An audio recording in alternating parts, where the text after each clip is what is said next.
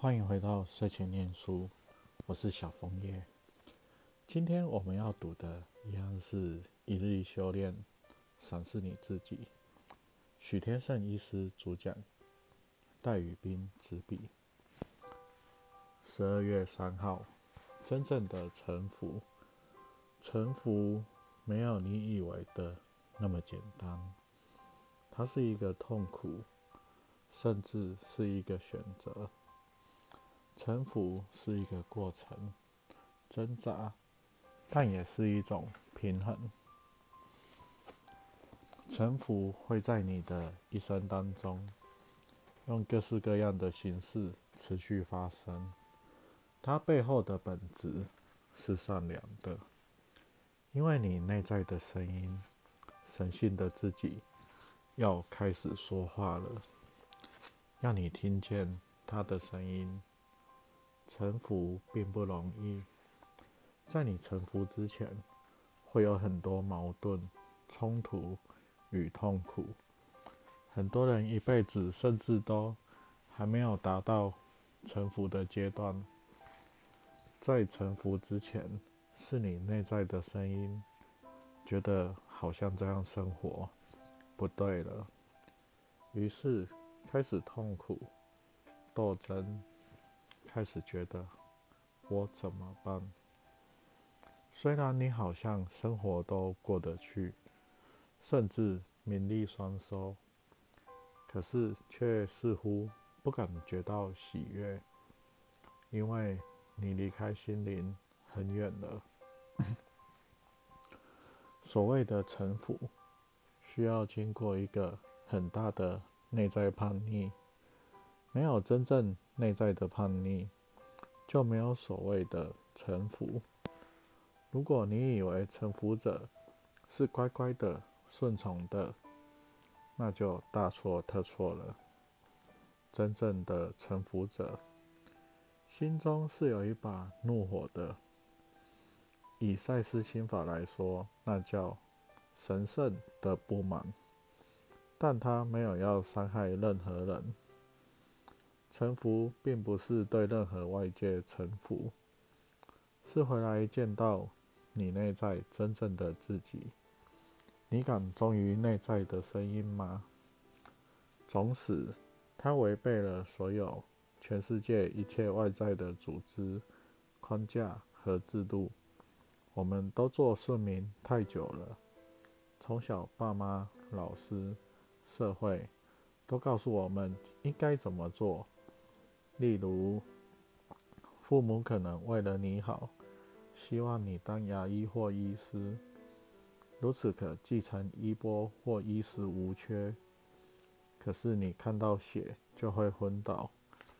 你只喜欢艺术与音乐，这时你敢不敢听自己内心的声音，而勇敢告诉父母亲：“我不想走你们为我安排的道路。”我想走我内心想走的道路。人类的自我没有办法再走下去了，除非他开始回来面对自己。但这是一个未知的旅程，谁也不知道这件事发生了会怎样。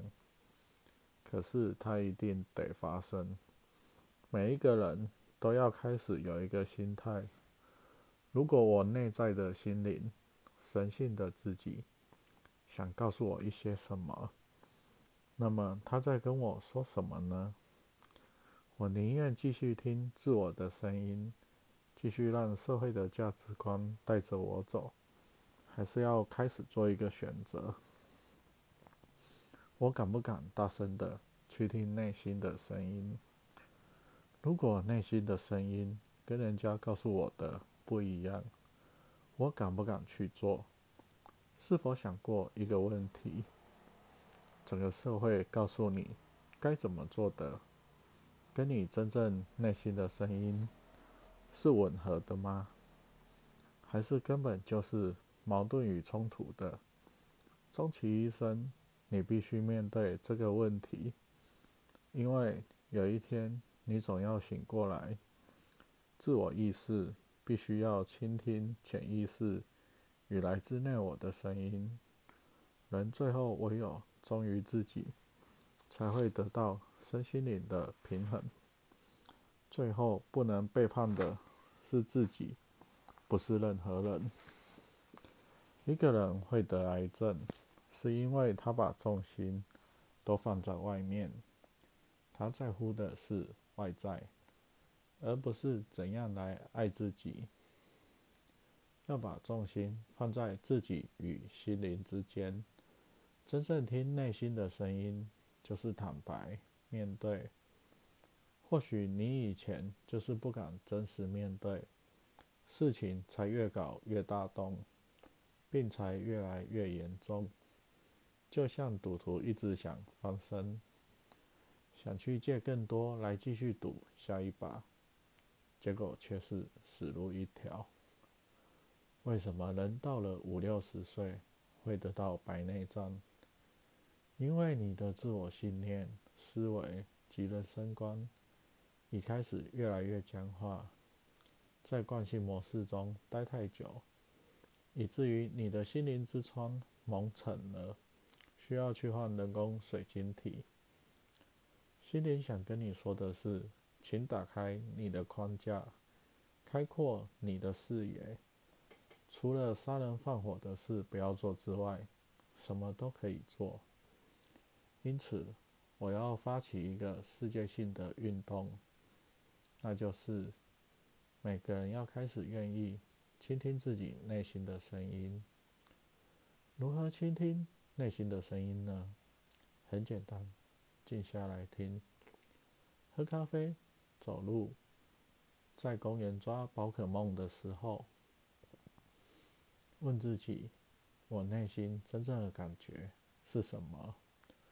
如果我的心灵想告诉我一些话，他想告诉我什么？臣服是从完全信任神性的自己开始。当内心这个声音起来的时候，不要完全否定它。开始问为什么不呢？但也不是要你立刻把自我完全放掉，而是慢慢的去认识有个内心更大的力量，试着倾听、熟悉它。